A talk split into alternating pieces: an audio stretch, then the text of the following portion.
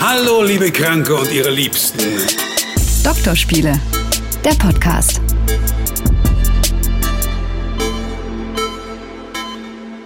Herzlich willkommen. Hey, hi. Aber machen wir Vorgeplänkel oder Heute nicht? nicht. Heute nicht? Heute nicht. Oh mein Gott, wir, wir steigen direkt ins Thema ein. Ja. Ja, herzlich willkommen, äh, Doktorspiele. Äh, Wie immer natürlich der Hinweis für alle Neuankömmlinge. Der allererste Hinweis, ich klinge nasal möglicherweise, weil ich eine Drecks-Kita-Erkältung nicht loswerde. Also ich gehe ja nicht in die Kita, aber meine Tochter geht sagen, in die Kita. du gehst ja jetzt seit, seit ungefähr 38 Jahren in die Kita. Genau. Du fühlst dich einfach Danke, dass wohl. du mich jünger gemacht hast. Ah nee, ach so, ja, weil man nicht mit null Jahren in die Kita geht. Ich werd's nicht los. Ich mache alles. Ich mache alles. Ich inhaliere zweimal am Tag. Ich mache Nasendusche. Es sitzt so tief und eklig und es ist einfach. Ich hoffe einfach auf Frühling und Sommer und ich hoffe auf einen warmen Sommer, dass das das einfach Ich muss dir was sagen. Das bleibt für immer. Ach, halt doch. Ich habe da jetzt neue Studien gelesen, dass solche, solche nasalen Deine ähm, Mutter Geschichten. hat Studien gelesen. Ja, ey, das macht die auch, ne? Man Ich kommt klar, die zu ja. Mhm. mir und sagt, ey, du musst es dem Max zeigen. Der bleibt für immer nasal. Das ist jetzt seine neue Stimme. Wie dem auch sei, wenn ihr Fragen und Anregungen habt, drspiel.swr3.de. Vielen Dank, dass ihr dabei seid. Und wir sprechen heute über ein Thema, äh, das immer mehr, wie kann man das schön verpacken, immer mehr Anklang findet. Also immer mehr Menschen lassen das machen. Zuerst mal die statistische Frage, Sabrina, an dich. Äh, Was glaubst du, wie viel Prozent der Frauen wünschen sich in einer Hetero-Beziehung, dass die Männer mehr Verantwortung beim Thema Verhütung übernehmen? 98 Prozent. Fast. 92,9. Und dieser Wunsch, 92,9 Prozent der Frauen, weil es eben leider meist immer noch so ist, dass die Frau für die Verhütung zuständig ist oder es einfach von sich aus übernimmt oder es auch in vielen Beziehungen, das kann ja auch aus eigener Erfahrung, ist es halt so irgendwie, hat sich eingeschliffen, dass die Frau, ja, die nimmt die Pille oder ja, das Kondom ist natürlich noch eine große Verhütung oder eine Hormonspirale oder, oder was anderes oder ein Hormonstäbchen.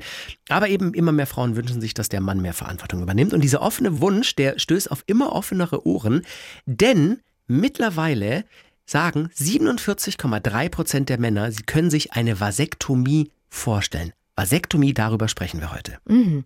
Ich habe da ähm, natürlich jetzt persönlich keine Erfahrung, aber Ach. ich habe schon mit sehr vielen Freunden so zwischen 35 und 40, die auch schon Kinder haben, Mhm. Ja. da habe ich schon ganz oft mit denen drüber gesprochen und es sind alles aufgeklärte Typen, wo ich dachte, die wären da offener, die sich echt schwer damit tun. Das kann ich- verstehen kann. Genau, wir müssen erstmal den, den Begriff erklären, Vasektomie. Was ist Vasektomie? Ich habe einen fantastischen Kollegen, äh, Dr. Nabil Atassi, der war tatsächlich jahrelang Urologe, sogar Oberarzt am Krankenhaus in Sindelfingen, äh, außerhalb Stuttgarts, für die Urologie. Und der kann mal äh, kurz medizinisch zusammenfassen, weil viele vielleicht sagen, Hä, Vasektomie, was ist das? Was ist Vasektomie? Na, es ist erstmal die einfachste Möglichkeit, eine dauerhafte Sterilisation zu erreichen. Also Männer, die keine Kinder mehr haben wollen, dauerhaft auch steril zu machen. Das ist erstmal der Sinn und Zweck einer Vasektomie und es ist eine Operation. Das ist ganz wichtig. Also das ist tatsächlich was, wo man schneiden muss. Und zwar wird dabei der Samenleiter durchtrennt oder voneinander getrennt und der Mann hat quasi dann in seinem Ejakulat nicht mehr, nach bestimmter Zeit, wenn alles gut läuft, nicht mehr Samen und kann die Frau quasi nicht mehr schwängern.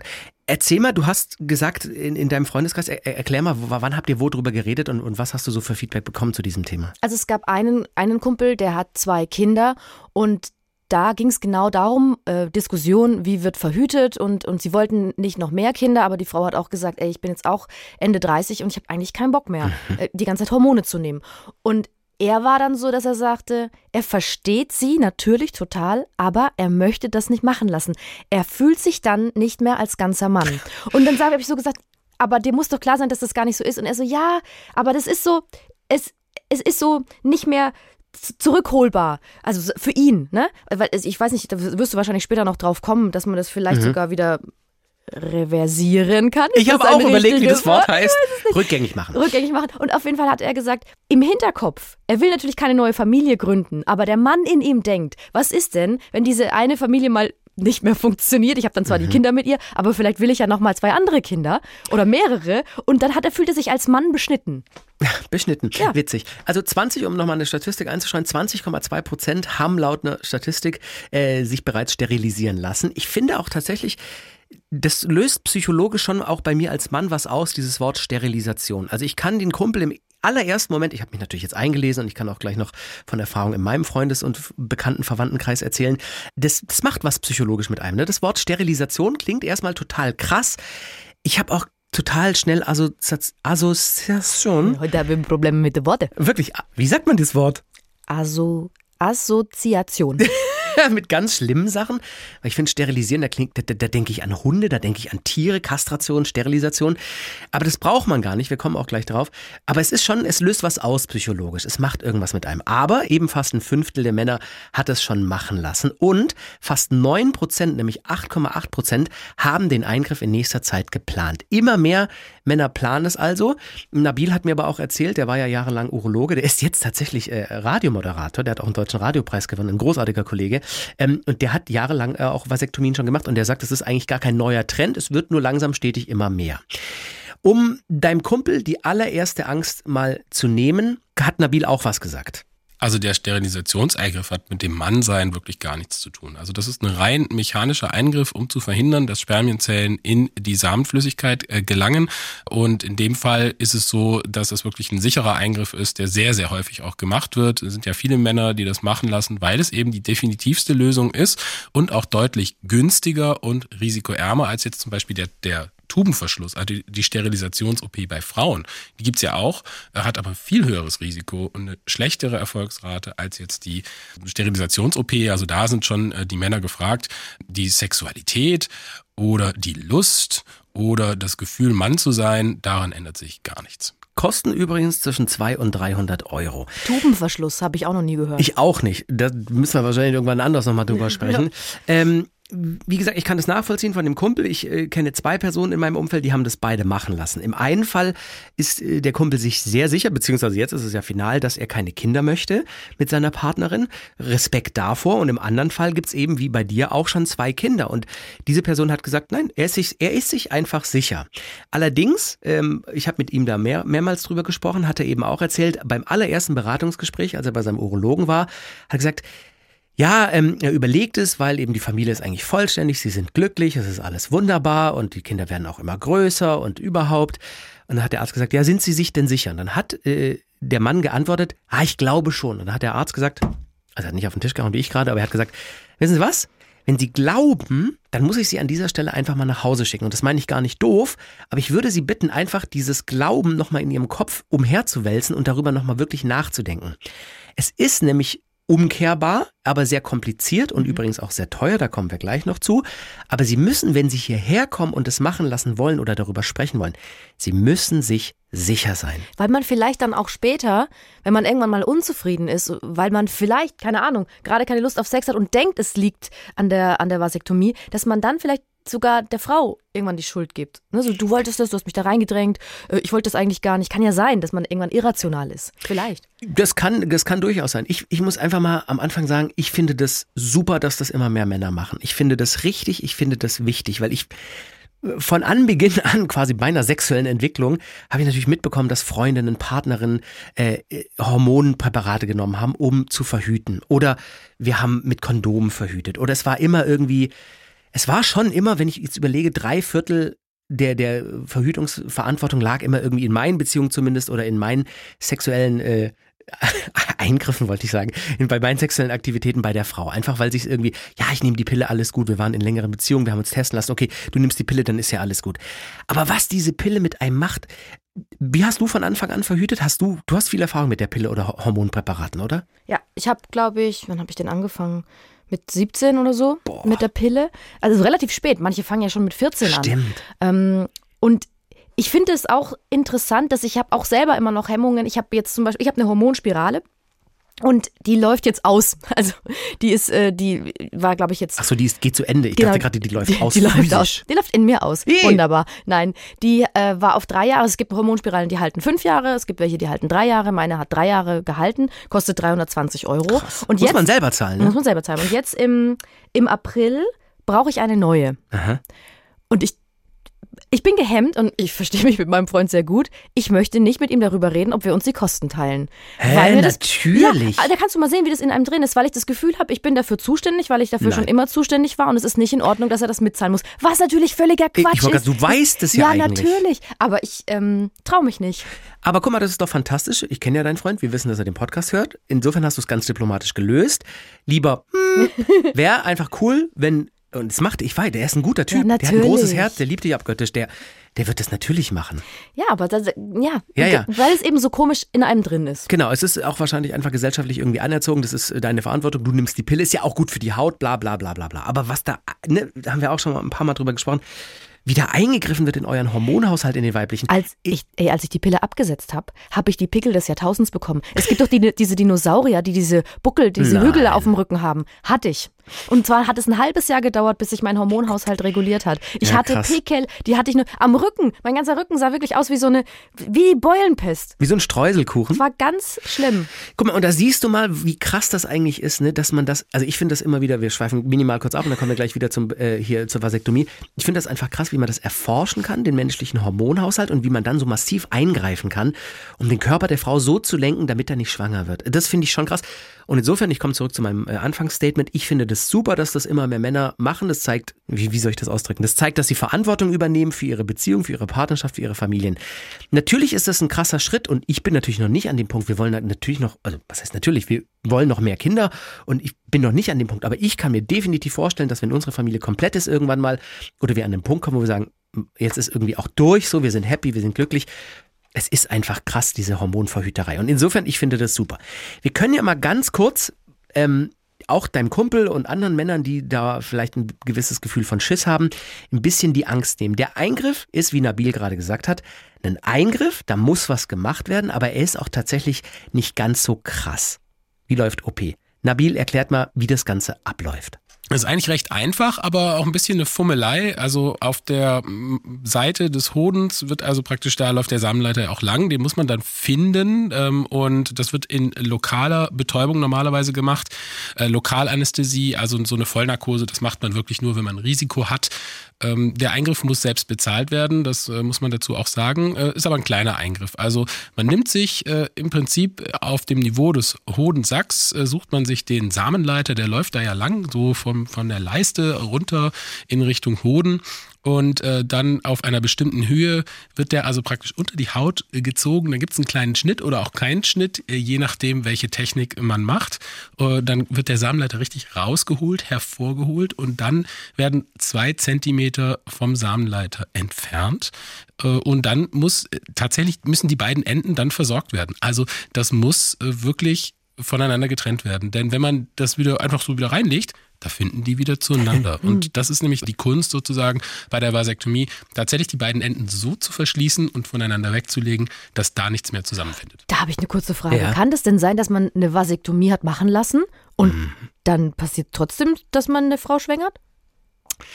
Das kann tatsächlich passieren, aber äh, Nabil erklärt auch nochmal hier was zur Statistik und, und wie sicher der Eingriff ist. Ist ein sehr sicherer Eingriff. Also man muss ja immer Komplikationen auch so ein bisschen unterscheiden. Ähm, gibt es wirklich schwerwiegende Komplikationen oder leichte? Wenn jetzt, sage ich mal, ein kleiner blauer Fleck äh, nach einer Mini-Blutung ist natürlich eher eine und nicht so schwerwiegende Komplikation, kommt dann aber auch entsprechend etwas häufiger vor.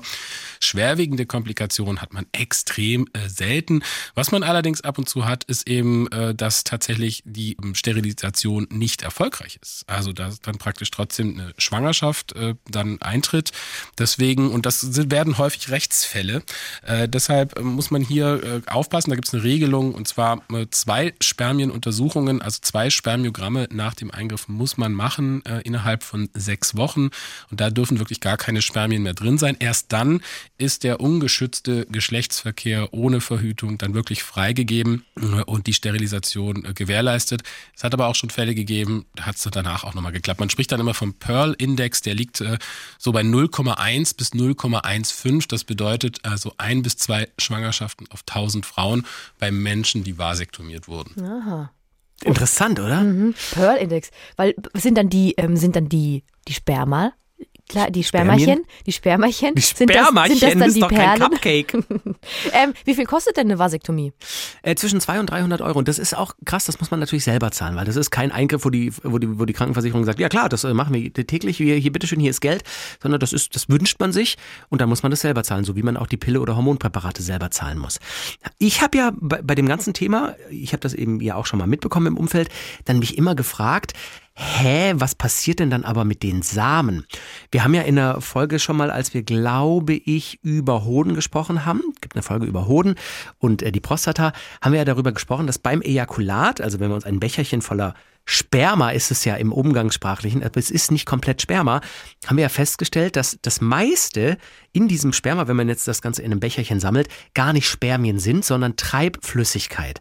Also der Körper produziert in den Hoden und dann auch in der Prostata Flüssigkeit, damit die kleinen Spermien, die nur einen ganz kleinen Teil des Ejakulats ausmachen, piu, rausgeschossen werden und quasi dorthin, piu, piu, hingeschossen werden, ähm, wo der Benutzer sie haben möchte, sei das, ähm, na, führen wir jetzt nicht weiter aus, aber äh, von der Natur aus ist es quasi so gewollt, dass der Treibstoff die Spermien dorthin bringt, wo sie dann die Frau schwängern können.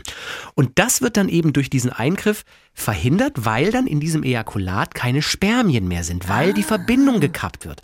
Quasi die Autobahnauffahrt, die wird einfach abgerissen. Die Spermien stehen dann an der Kante und sagen, oh, und der Zug oder, oder der Stau läuft einfach automatisch weiter und die Spermien kommen aber nicht mit. Da ist natürlich auch immer dann die Frage, was passiert mit den Samen? Ich habe mich dann wirklich gefragt, oh Gott, dann platzt ja irgendwann der Hoden oder so. Das ist natürlich völliger Wahnsinn. Das erklärt auch nochmal hier Dr. Nabila Tassi. Die bleiben im Hoden äh, und in dem Teil des äh, Samenleiters, der eben nicht durchtrennt ist, ge gehen aber nicht mehr in den Hoden, also gelangen nicht mehr in das Ejakulat. Also das Ejakulat ist dann praktisch spermienfrei, aber das verändert sich von außen nicht. Man kann keinen Unterschied erkennen, weil der Großteil des Ejakulats, also der äh, Spermienflüssigkeit, besteht aus ganz anderen Komponenten, nämlich eigentlich dem Treibstoff, den die So. Spermien brauchen, damit sie sich bewegen können. Also für, für alle Männer, die Angst haben, Genau. dass sie nicht mehr Ihr überall weiterhin können ab. wie die Feuerwehr. es passiert noch. Ge- Genau, aber tatsächlich ist das ja was, ne? Auch als ich mal da mich mit dem Thema beschäftigt habe, habe ich natürlich gedacht, oh Gott, dann kannst du nicht mehr abspritzen. Was ist dann? Das ist, da fühlst du dich wieder als kleiner Junge und weiß ich nicht, wie beim allerersten Masturbieren, als nichts kam und so. Nein, das nichts ändert sich. Also das, was, was rauskommt, sieht völlig gleich aus, ob es gleich riecht oder schmeckt. Das kann ich jetzt nicht sagen. Da können uns gerne die Männer, die das schon haben machen lassen, ähm, mal berichten. Aber es ist völlig, es ist völlig normal weiterhin. Einfach das, was im, im, im Hoden produziert wurde, das bleibt da, wird abgebaut und nichts passiert. Kein Hoden platzt, er schwillt nicht an. Äh, das Ejakulat ist nicht auf einmal sehr viel weniger oder äh, irgendwie nur noch Wasser oder so. Es passiert einfach gar nichts, außer dass die Spermien, die jemanden schwängern könnten, nicht mehr dabei sind. Jetzt muss ich was sagen und Ja. ich hoffe nicht, dass ich damit Menschen verschrecke. Es ist auch keine empirische Studie, denn es sind nur zwei Personen, aber zwei Personen aus meinem näheren Umfeld, zwei, zwei Männer, die beide schon, einer hat zwei Kinder, der andere hat drei. Ich bin gespannt, was jetzt kommt. Die haben eine Vasektomie machen lassen und die haben von allen aus dem Umfeld gehört, es ist ein kleiner Eingriff, es ist überhaupt kein Problem, danach hast du gar keine Schmerzen. Und bei beiden sind die Hoden und auch der Penis blau geworden und die mussten wirklich tagelang breitbeinig rumlaufen. Also ich, ich habe es persönlich nicht gesehen. Ich habe gefragt, ob ich gucken darf. Natürlich durfte ich nicht. Schade. Aber ich habe mich echt sehr lange mit dem einen Kumpel so eine Stunde unterhalten. Der hatte voll den Redebedarf. Normalerweise telefonieren wir nie so lang. Und er war so, er war so, ich habe gedacht, das ist kein, ja, es ist kein Problem. Und meine Frau, die lacht mich die ganze Zeit aus, weil alles blau ist. Und ich habe auch schon Fotos davon gemacht, damit ich mir das merke und so. Also ich, ich glaube schon, dass es, ähm, natürlich ist es ein kleiner Eingriff, wenn Nabil das sagt, ist ja logisch. Also die machen das ja auch ganz, die machen das ja st- Das routinemäßig, Routine. natürlich. Aber es kann, also das weiß ich eben von zwei Männern, es kann auch wohl blau werden. Natürlich, wie er ganz am Anfang gesagt hat, es ist eine Operation. Also da wird, es gibt verschiedene Methoden, nämlich die invasive und die nicht invasive Methode, kommen wir auch gleich zu. Aber es ist eine OP, also man muss sich vorbereiten, es wird rasiert da unten, da wird alles abgedeckt, es gibt eine äh, lokale Betäubung, also eine Spritze da rein, aber ich meine, das ist wie eine Spritze, wenn man beim Zahnarzt ist oder wenn mit irgendwas nicht ein Leberfleck rausgeschnitten wird, das piekst kurz, dann dauert es eine Viertelstunde und dann spürt man da nichts mehr und dann kriegt man es auch nicht mit. Also klar, man, man sitzt, liegt da wach und kriegt mit, dass da was gemacht wird. Aber klar, es ist ein operativer Eingriff und zu den Schmerzen sagt Nabil folgendes. Wenn es gut läuft, dann tut es natürlich nicht weh. Also die lokale Anästhesie, die lokale Betäubung, die muss natürlich sitzen. Dann äh, tut es auch nicht weh. Aber es gibt tatsächlich eine Komplikation äh, nach dem Eingriff, nämlich dass es so relativ häufig äh, dann auch doch zu Schmerzen kommt. Also kurz danach auf jeden Fall. Ähm, das ist immer so ein bisschen wie ein hm, Tritt, naja, so in der Art, ne? dass es da wirklich runterzieht.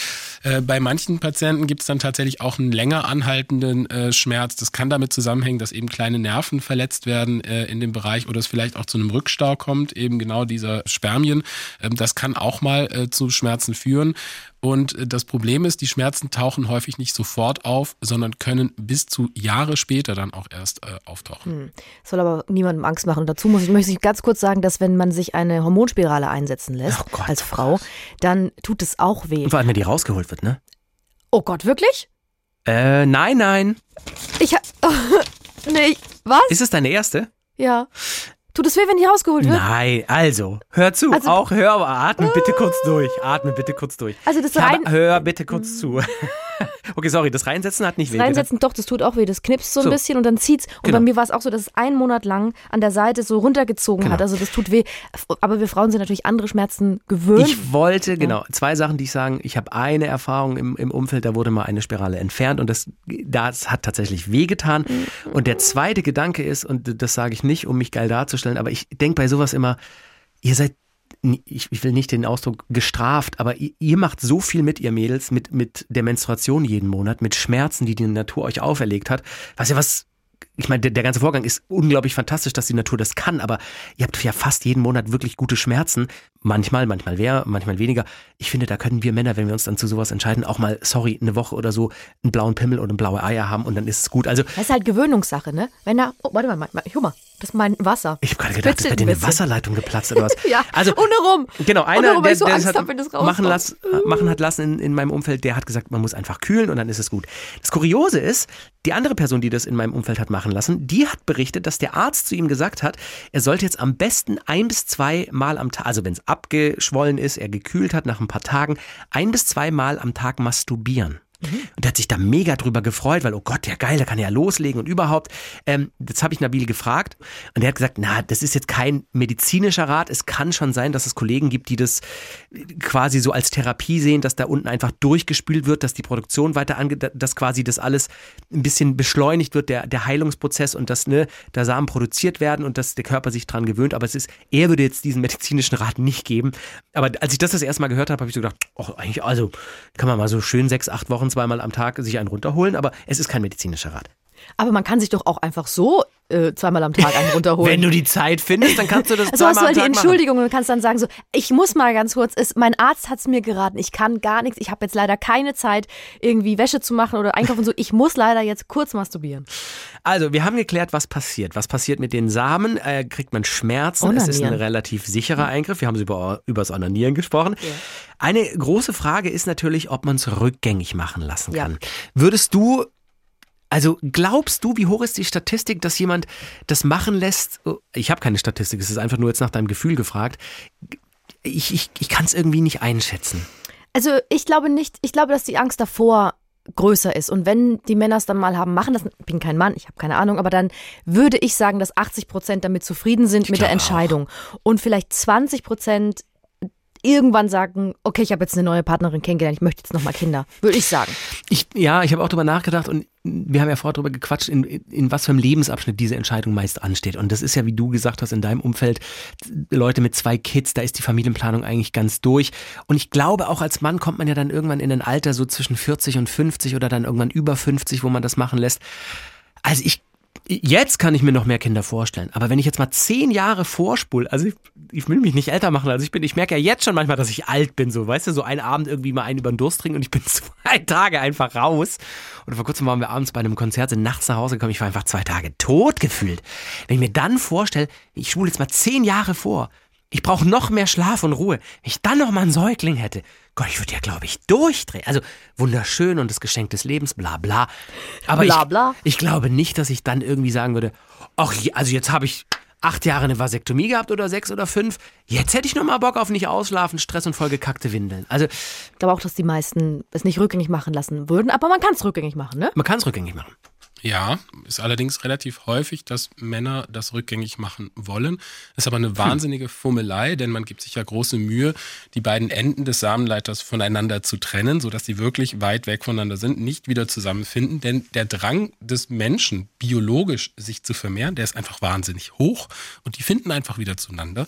Und deswegen die dann aber nachher wieder zusammenzunähen, wenn es dann eine Weile her ist, das ist kompliziert. Das muss man unter Mikroskop machen, wirklich die Enden mit feinsten Fäden wieder zusammenfügen. Und je länger die Sterilisationsoperation her ist, desto weniger erfolgreich ist natürlich dann auch die sogenannte Refertilisation. Wenn man das jetzt so bis zu drei Jahre später macht, da kann man bis zu 90 Prozent Erfolgsrate haben. Nach zehn Jahren sind es nur noch 70 Prozent. Und ich glaube auch, dass das sehr optimistische Zahlen sind. Denn die Realität ist ja, wenn man eine Sterilisation macht, dann ist es ja so der Klassiker. Ich habe meine drei Kinder, jetzt reicht's Jetzt mir. kommt's. Ich will nicht mehr.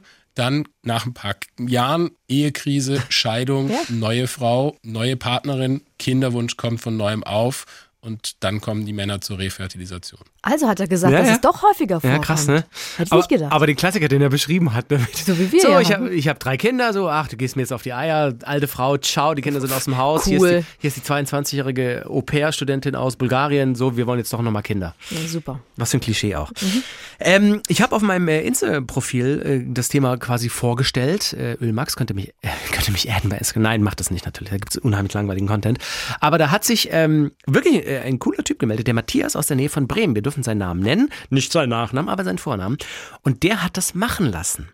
Und der hat ähm, mal so ein bisschen beschrieben, also er hat uns dann eine Sprachnachricht geschickt, äh, mit dem Telefon aufgenommen und dann per E-Mail an drspiel.swr3.de. Und das ist nochmal so ein Einblick in diese äh, Thematik der Vasektomie, so quasi von der Front. Also jetzt haben wir den medizinischen Teil gehört und das ist der Teil, ähm, wie es dann wirklich sich für einen angefühlt hat. Und der beschreibt auch nochmal, und das ist eben der Klassiker, wie sie damals darauf kam, er und seine Frau. 2018 kam mein damals bester Freund und hat erzählt, dass bei ihm eine Leistenbruch-OP ansteht und er sich überlegt hat, doch gleich die Chance zu nutzen, wenn sie eh schon da unten zugange sind, doch einfach mal eine Vasektomie durchführen zu lassen. Und für uns war das zu dem Zeitpunkt irgendwie Thema, weil die Kinder so groß waren. Der Kleine war gerade in die Schule gekommen dass ich mir auch überlegt hatte, was gibt es für Verhütungsmethoden, wie kann es irgendwie weitergehen, dass es auch noch Spaß macht. Und ähm, für uns war von vornherein klar, dass meine Frau nicht die Pille nimmt, auch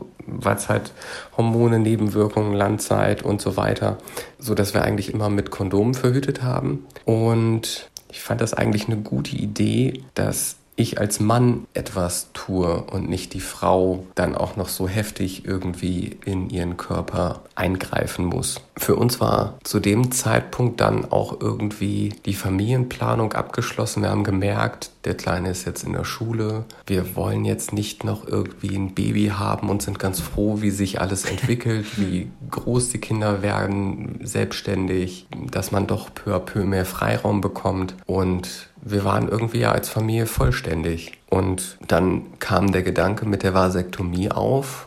Und ich habe mal meinen Hausarzt angesprochen, wie das denn abläuft, was man machen könnte und so. Und der hat mir Pro Familia in Bremen empfohlen. Gut, oder? Vielleicht auch aus eigener Erfahrung, keine Ahnung.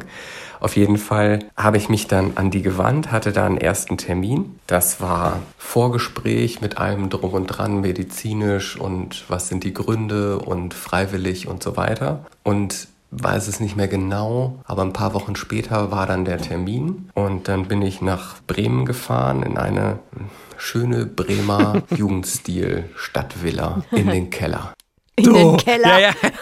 Also erstmal vielen Dank, Matthias, dass du so offen und und Und wie cool. nett der ja, klingt. Voll, ah, und, Matthias, ich und, bin ein Fan von und dir. möchte mit Matthias äh, Bier trinken. Ja, aber sofort. Was gibt's in Bremen für ein Bier? Lüb, nee, Aber Lübzer er ist doch aus ist, Hamburg, oder nicht? Ja, so aus der Nähe von Bremen. Ach so. Ja, das ist fast dasselbe. Oh, wenn du das hast in Hamburg, dann kriegst du auch nicht auf die Löffel, nicht? Ähm, also, genau, ey, wie, aber der Klassiker, ne, wie er beschrieben hat, Familienplanung durch, man denkt irgendwie, wie kann man jetzt die, die, die Verhütung auch mal irgendwie anders Man angehen. von einem Kumpel. Genau, er hat es von einem Kumpel gehört. Ähm, und dann ging es eben, das beschreibt er jetzt auch, in den Keller dieser schönen Villa. Er hatte das ganz süß. Ich hab das natürlich ein bisschen kürzen müssen, ähm, weil du merkst, der Matthias kommt aus Norddeutschland, da wird ein bisschen langsamer gesprochen. Ich, ehrlich gesagt, ihr könnt mir den den ganzen Tag anhören. So zum Einschlafen, so einen geilen Einschlaf-Podcast, Matthias. Denk der, mal drüber der nach. arme Matthias, also der spricht ne, Nein, natürlich weil er fantastisch. so eine schöne Stimme hat. Angenehm. Genau, und dann hat er beschrieben, wie die OP abgelaufen ist. Und bin dann in diesen kleinen OP-Raum gegangen, habe mich da auf diesen Tisch gelegt, dann wurde desinfiziert. Ähm, auf jeder Seite gab es einen kleinen Schnitt und das war eigentlich eine Kleinigkeit, hat aber doch eine Weile gedauert. Ich würde jetzt mal so grob sagen, vielleicht zehn Minuten oder so.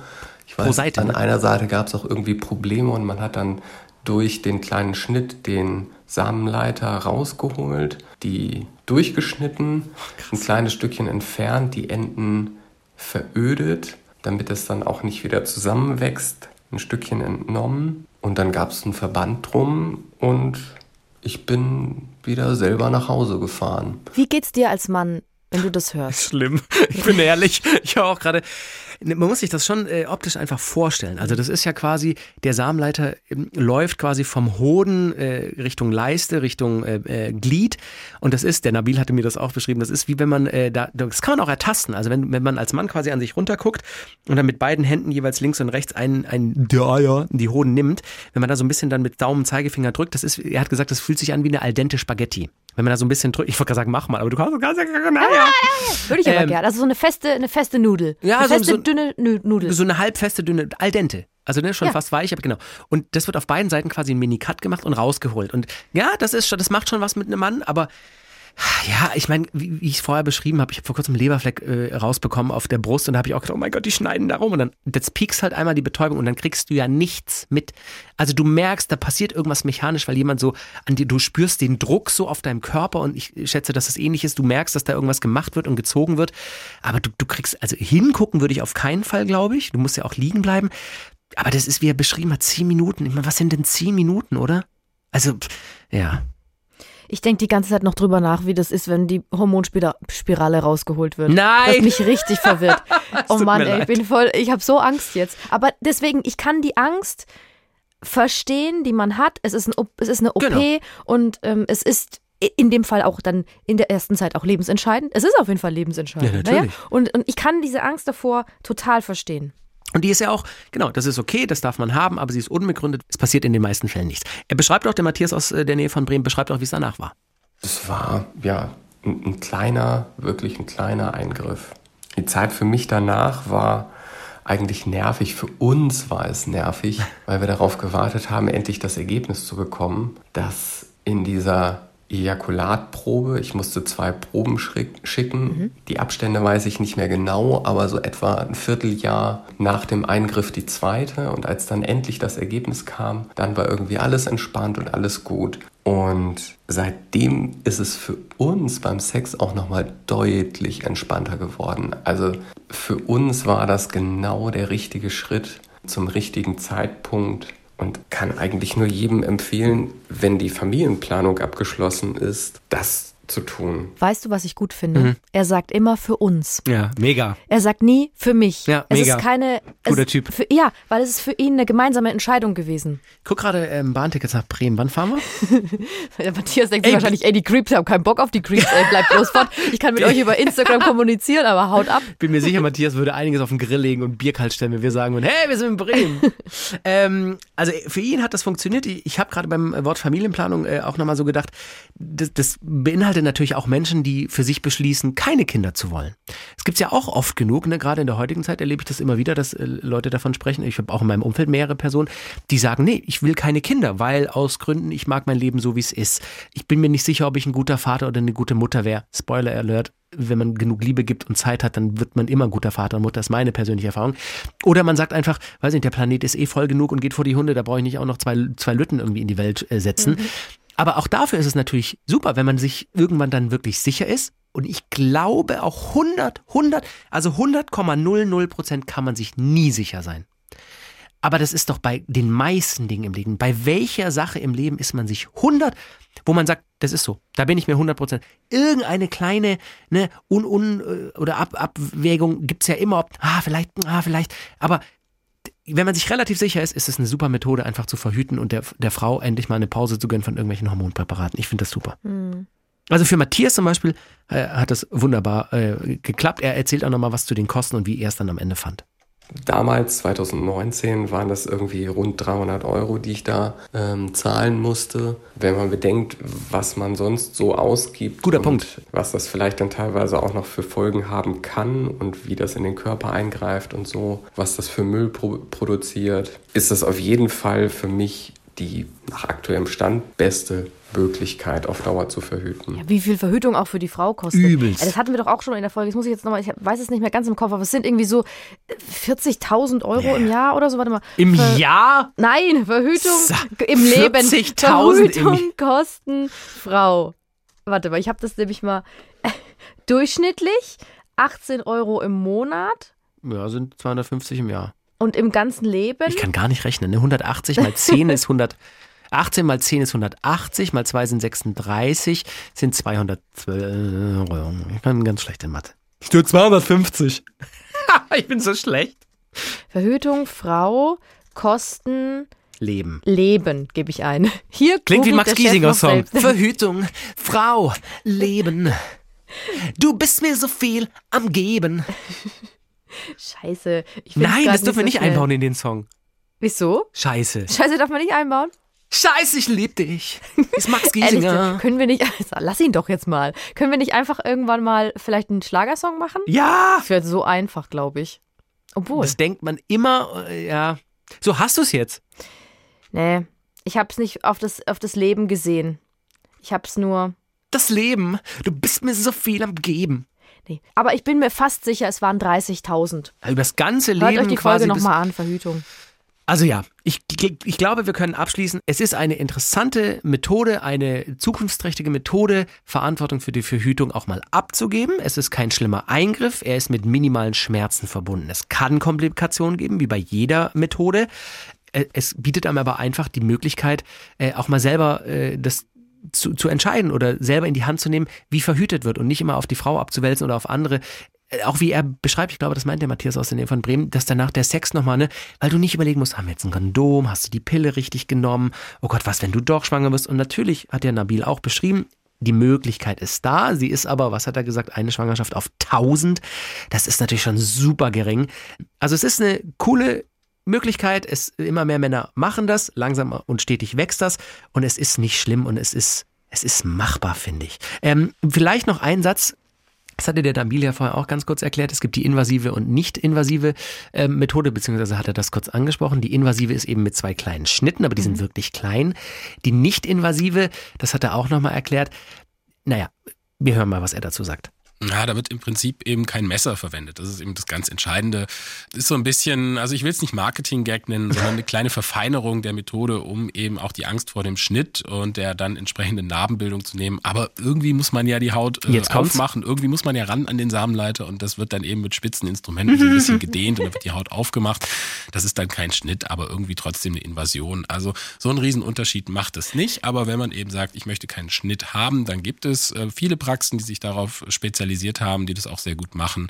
Dann also ohne Schnitt, aber trotzdem, die Haut muss auf, das Ding muss raus und äh, die ähm, Sterilisation muss gemacht Ey, das würde mich als Mann so null beruhigen mit spitzen Instrumenten, wenn ich das nicht schon hingucken. höre. Ey. Das, ich meine, beim Zahnarzt, wenn du sehen würdest, was der Zahnarzt teilweise in, in deinen Zähnen bohrt und baggert und Wurzeln, wenn du das sehen würdest, würdest du dich sofort übergeben und du siehst es auch nicht. Nicht hingucken. Hat Einfach nicht übrigens hingucken. ein Kumpel noch eine Kleinigkeit erzählt, der äh, mit den drei Kindern, der auch äh, noch ein bisschen blau dann untenrum war, der meinte, was er mit am, am also er fand den Eingriff völlig okay und er ist mit der Entscheidung zufrieden. Aber was er ein bisschen doof fand, war, dass er, er lag da auf dem Tisch und war ja untenrum frei.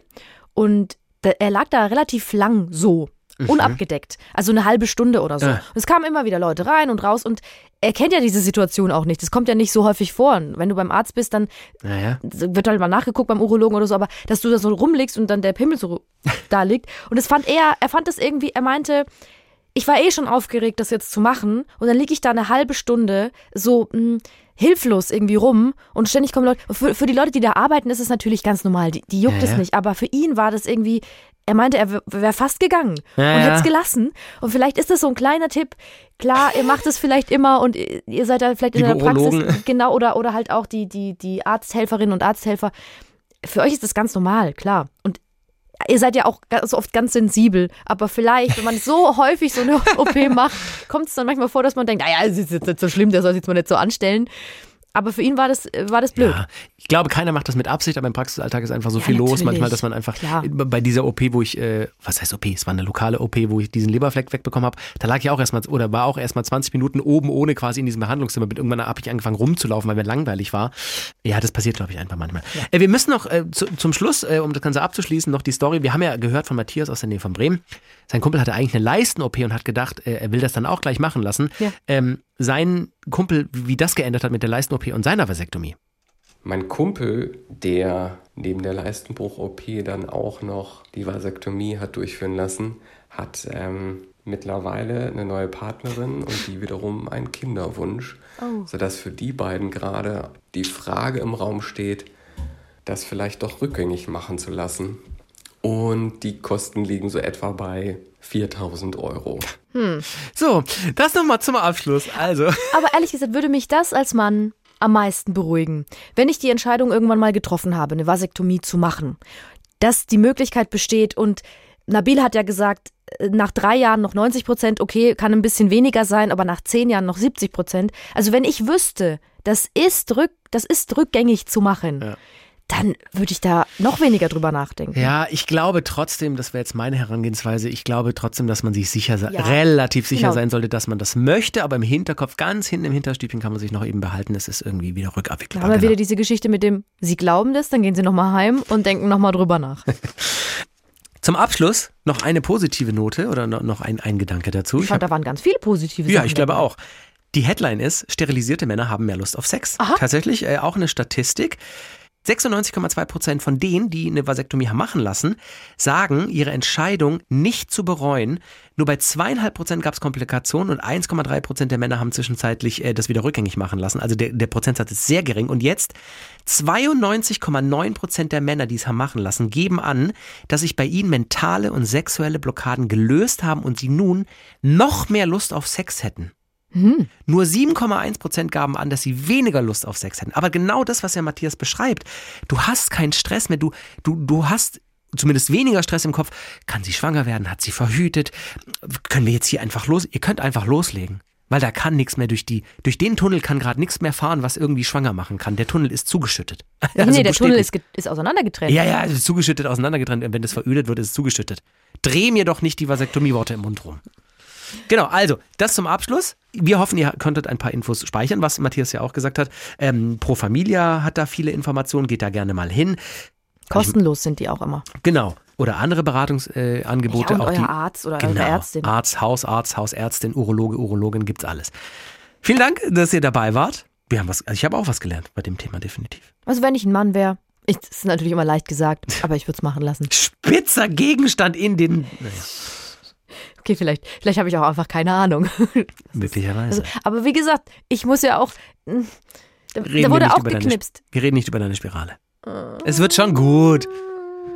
Nimm Will ich auch die ganze Sache einfach jetzt zu meiner Sache machen, obwohl wir über die Propofol. Vasektomie gesprochen Propofol, haben. Beste. Gute Idee. Vielen Immer Dank fürs Zuhören. Idee. Tschüss, bis zum nächsten Mal.